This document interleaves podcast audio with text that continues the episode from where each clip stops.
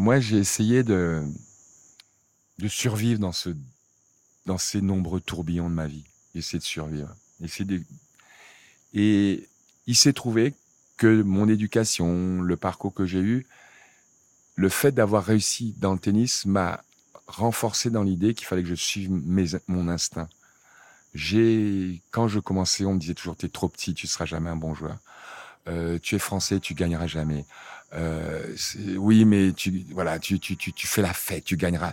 J'ai toujours été souvent à contre-courant, mais heureusement, j'ai toujours écouté mon, ma petite voix, mon, mes, mes rêves. J'ai écouté mes rêves, en fait.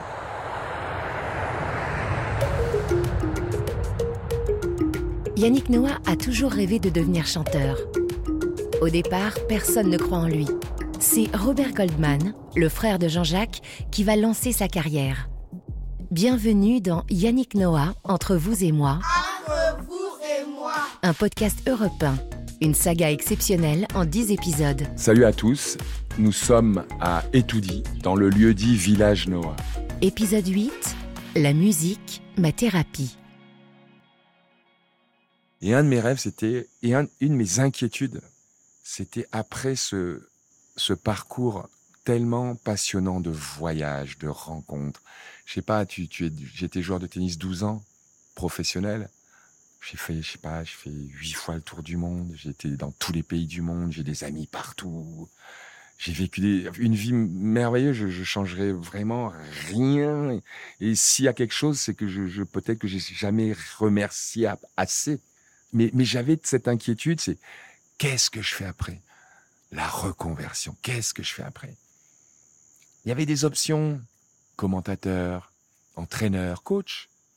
Mais à l'intérieur de moi, c'était pas un truc qui allait me donner envie de me réveiller. Bien sûr, j'aurais pu vivre euh, comme ça toute ma vie. Euh. Mais, mais mon rêve, c'était de chanter. C'était un, un rêve.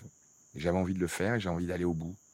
Il se trouve que ma mon premier album et le, premier titre tiré de mon premier album, je viens d'arrêter de jouer au tennis il y a quelques semaines.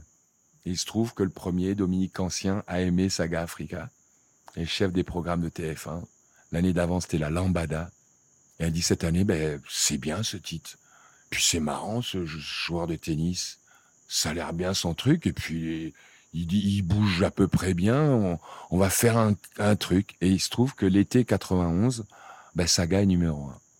Mais sauf que je suis capitaine de l'équipe de France, de la Coupe Davis. L'année qui, est supposée être l'année la plus compliquée de ma vie à ce moment-là, c'est-à-dire euh, j'arrête de jouer, qu'est-ce que je fais? Je suis en finale de la Coupe Davis et j'ai un album et j'ai et mon titre est premier du top 50 à l'époque.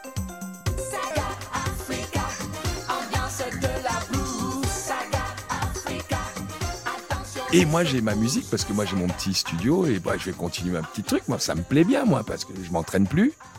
C'est quand tu t'entraînes 4-5 heures par jour pendant 20 ans et que d'un coup, tu as 4-5 heures par jour à un branler, bah, normalement, tu sors le soir boire des coups. Hein.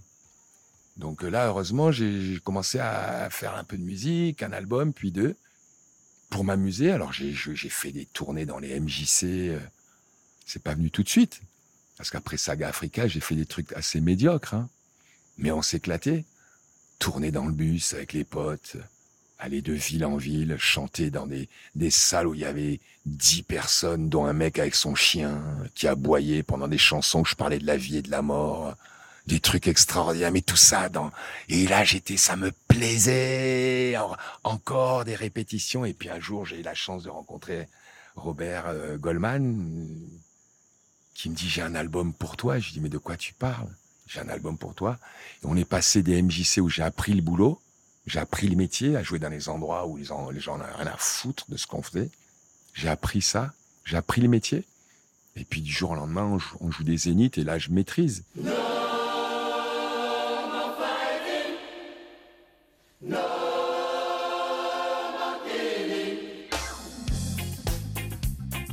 là, je maîtrisais et voilà.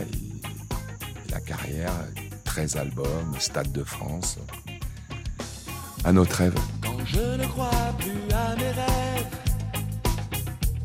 ou que je vis ceux des autres, quand moins souvent mon poing se lève, ne suis plus des vôtres.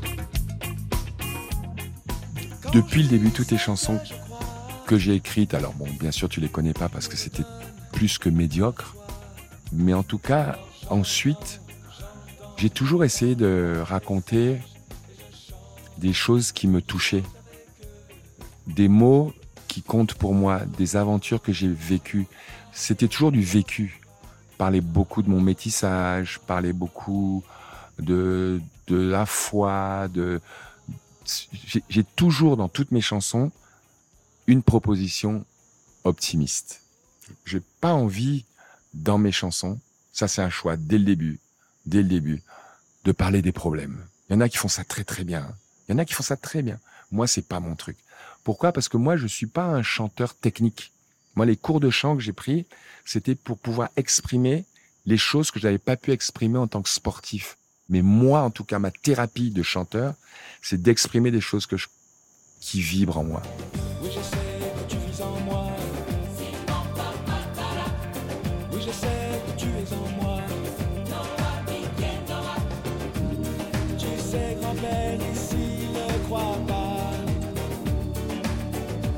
Simon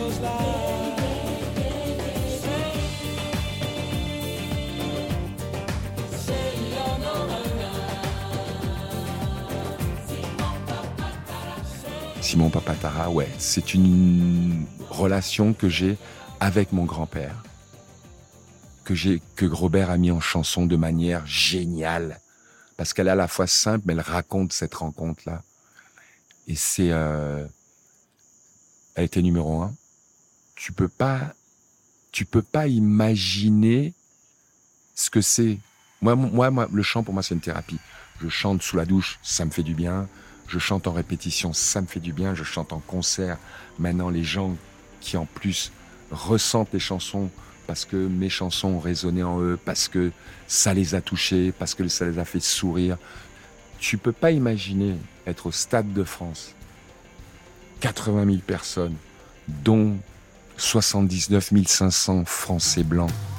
Quand je fais, oui, je sais que tu es en moi, et que tu entends 80 000 personnes qui font,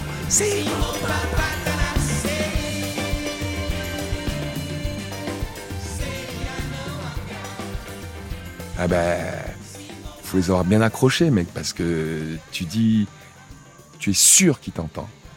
Tu vois, donc, il y a des chansons comme ça qui résonnent. Et j'en ai un paquet. Enfin, j'ai fait 13 albums, j'ai eu, je sais pas, 7, 8 numéro 1, j'ai vendu 6, 7 millions d'albums. Ouais, c'est parce qu'il y a des chansons que j'ai fait de la variété, euh, parfois autre chose, mais j'ai des chansons qui résonnent. Et moi, ce qui me plaît dans et ma victoire à Roland ou quand je fais des concerts, c'est de pouvoir transmettre quelque chose à l'autre. Tu imagines, c'est un, c'est un luxe. Et ça va dans mon quotidien. Je veux dire, un, mec, un monsieur qui arrive que j'ai jamais vu, qui est ému et qui me demande une photo. Moi, j'ai cinq secondes pour lui donner un truc. Il repart, le mec, il est content. Tu imagines le pouvoir que tu as de donner du bonheur aux gens. Mais j'ai besoin de rien, moi, dans la vie, là. Là, c'est bon, là. Là, c'est bon, là. Jusqu'à la fin, j'aurai ça. Et ça, c'est, c'est merveilleux. Tu me verras jamais passer avec des lunettes noires au milieu des gens, euh, avec mon Walkman pour faire comme si je vous entendais pas. Mais putain, mais moi, je m'arrête, quoi, parce que c'est un, c'est un bonheur. Et ce qui est beau, c'est que les gens, ce qui fait la beauté, c'est qu'il y a des gens qui ont, qui ont vibré. Et la musique, c'est, ce n'est que ça, en fait.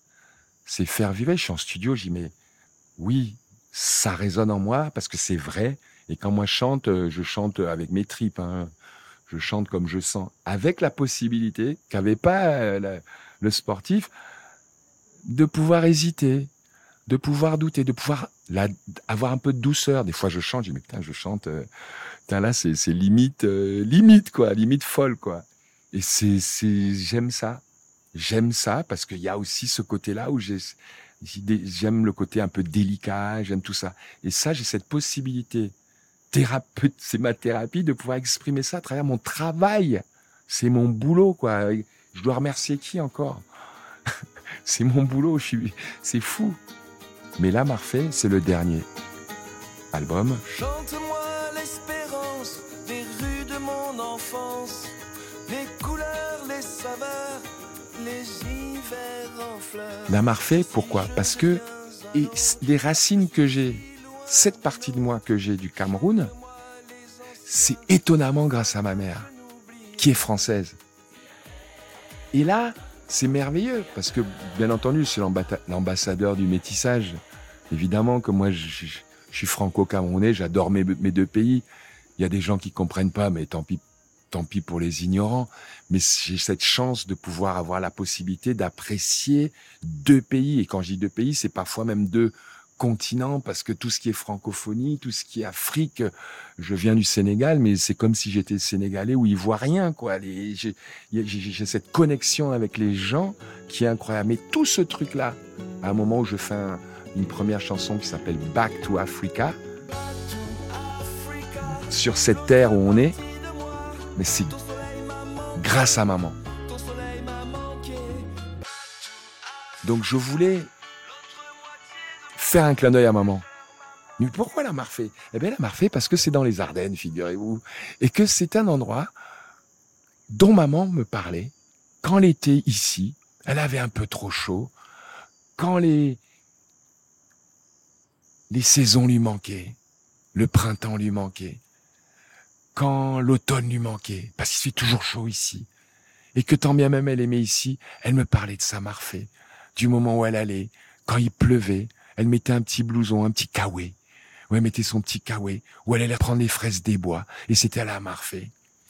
Et quand elle écoutait ses disques de, de, de, de, de Brel, avec, c'était pas juste qu'elle écoutait un disque, elle était là, avec une mélancolie douce et, belle. Tu vois, c'était pas, pas une tristesse. Et donc, à un moment où je suis ici, dans cette chaleur-là, je me dis, je suis là et je vis cette, aventure merveilleuse de ma vie, de mon, de mon destin en fait, grâce à maman. Donc la Marfée.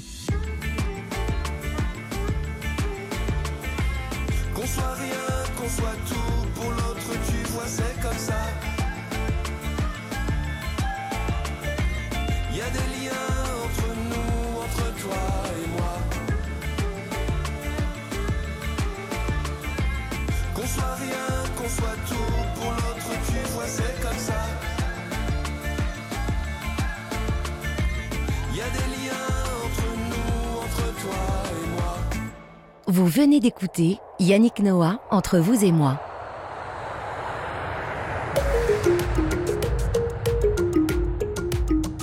Un témoignage exceptionnel recueilli par Jacques Vendroux au Cameroun pour Europe 1. Dans l'épisode suivant, J'étais à New York longtemps, j'étais à Paris. Je débarque et tout d'un coup papa part et là d'un coup je suis chef.